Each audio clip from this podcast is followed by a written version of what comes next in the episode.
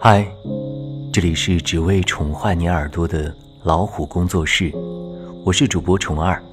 今天要和大家分享到的是，毕业二十年，人和人的差距是如何拉开的。作者苏梅细细。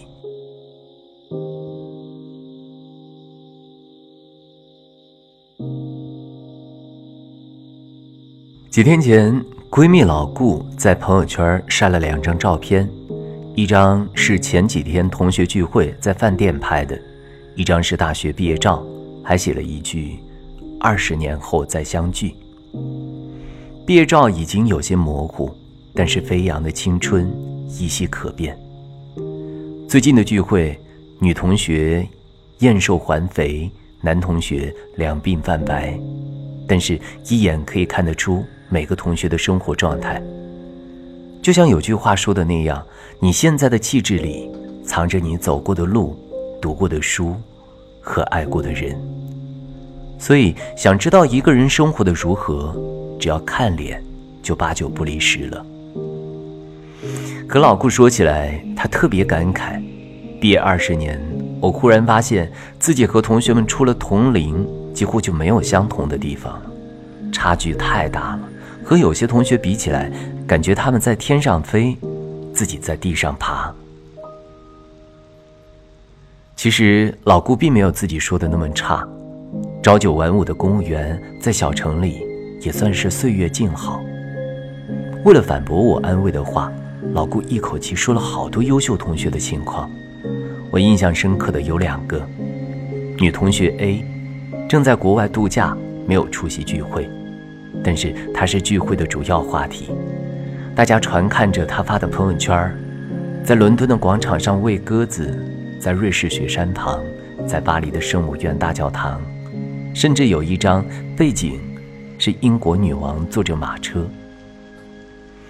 没有人觉得他是炫富什么的，大家不约而同的觉得他就该过这样的日子。还有一个是男同学 B。就没有这么幸运，因为在大学里他是最不爱学习的，踢球、泡妞、玩摇滚，整个男生宿舍楼都深受其害，几乎天天听见他的嘶吼。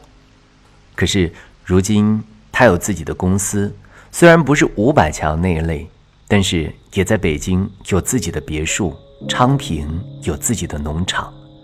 明明他在学校里表现不好，毕业后人生却像开了挂似的，找谁说理去？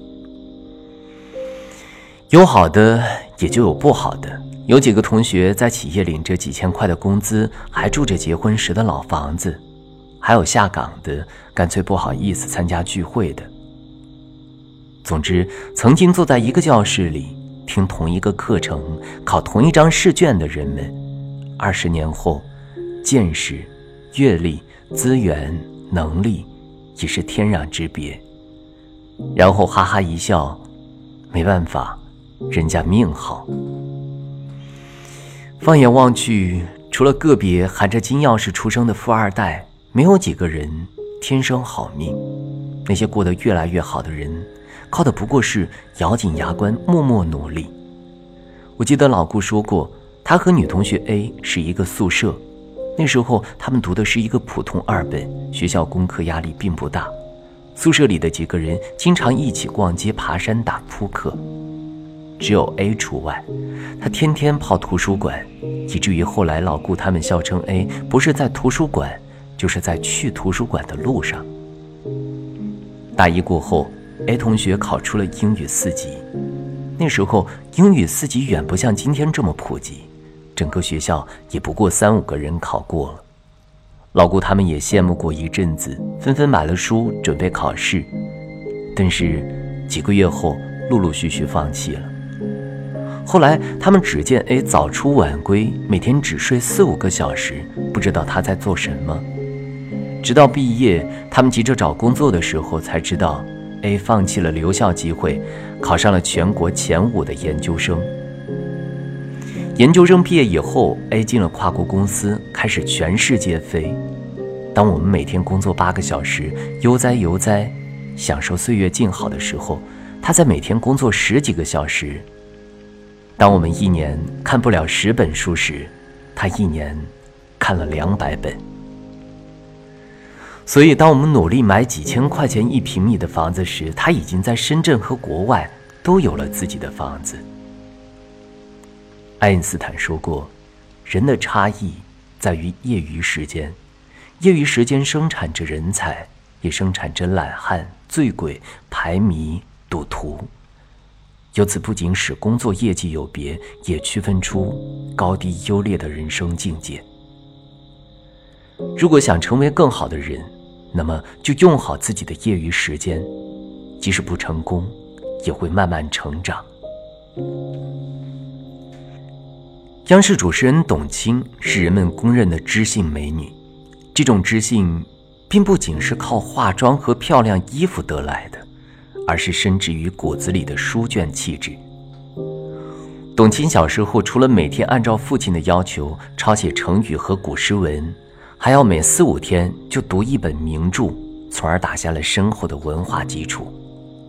走上主持岗位后，他也是即使忙到每天凌晨四点睡八点起，都要坚持每晚看书一小时。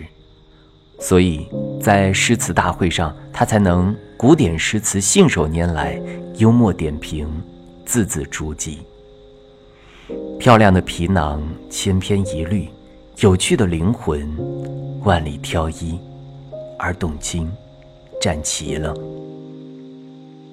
腹有诗书气自华，董卿的成功靠的不仅仅是工作中的严谨努力，更多的是八小时之外的点滴积累。其实，人的一生中，除了每天学习工作八小时、睡觉八小时，剩下的八小时就决定了我们人生更高的走向。大学里的八小时之外，决定了毕业后的起点；工作之后的八小时之外，则决定了你人生最终的落脚点。曾经看过一个知识折旧定律，那就是一年不学习，你所拥有的全部知识就会折旧百分之八十。记得大学毕业时，老师告诫我们：任何一个人在学校求学阶段所获得的知识。不过是他一生所需的百分之十，甚至不到百分之十。其他百分之九十以上的知识，必须在离开学校之后的自学中不断获取。一生漫长，只有终生保持学习的习惯，才能不被社会淘汰，最终成为人生的赢家。至于老顾那位踢球泡妞玩摇滚，毕业以后却成了土豪的男同学。我不知道他经历了什么，但是我有一个表弟和他非常相似。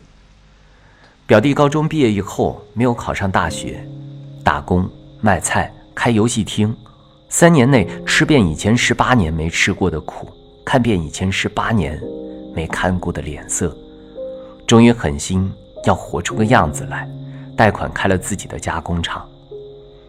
期间种种坎坷，他只和我说过一件事。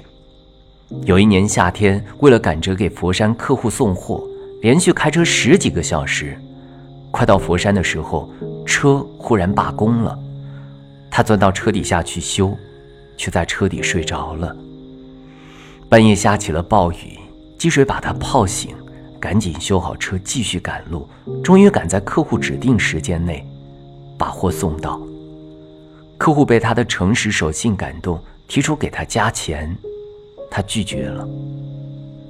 后来，他的公司越来越大，产品出口到欧洲。但是，三十七岁的时候，他放下生意，去读了 MBA。那阵子，他说比做生意时压力还大，头发大把大把的掉。可是，他觉得是老天爷让他弥补之前荒废的时间，所以咬牙坚持下来。毕业时，他拿着毕业证。痛痛快快的哭了一场。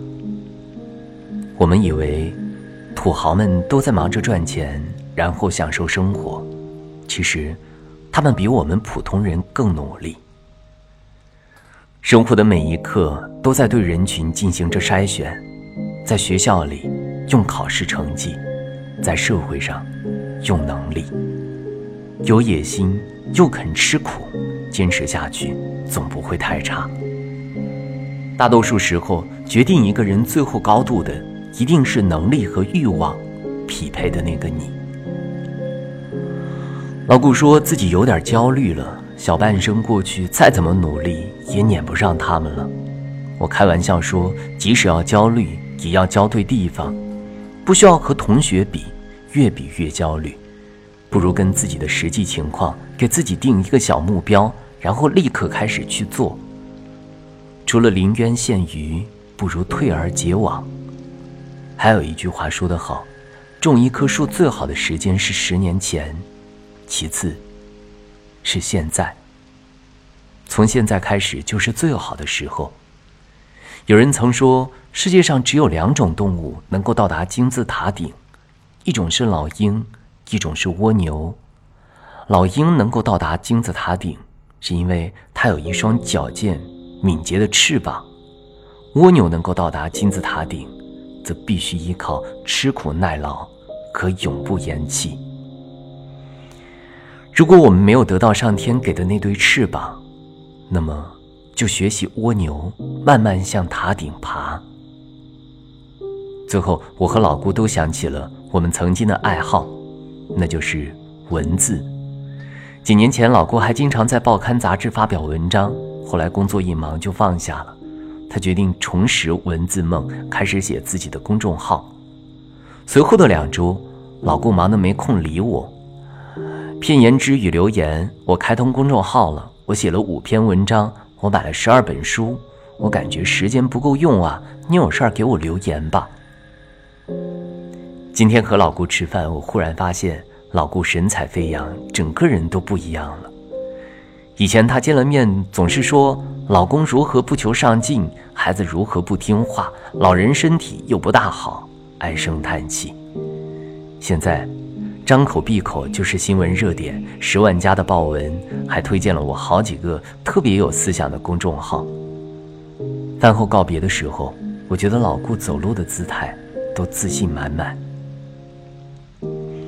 所以，不论什么时候开始，人生只要找对了方向，把八小时之外充分利用起来，每个人都可以变得更加的美好，配得起。更好的生活。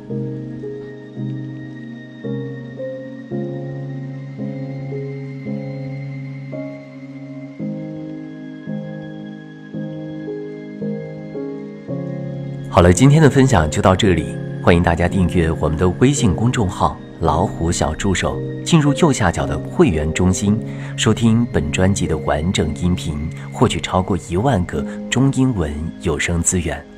我们下期节目再会，晚安。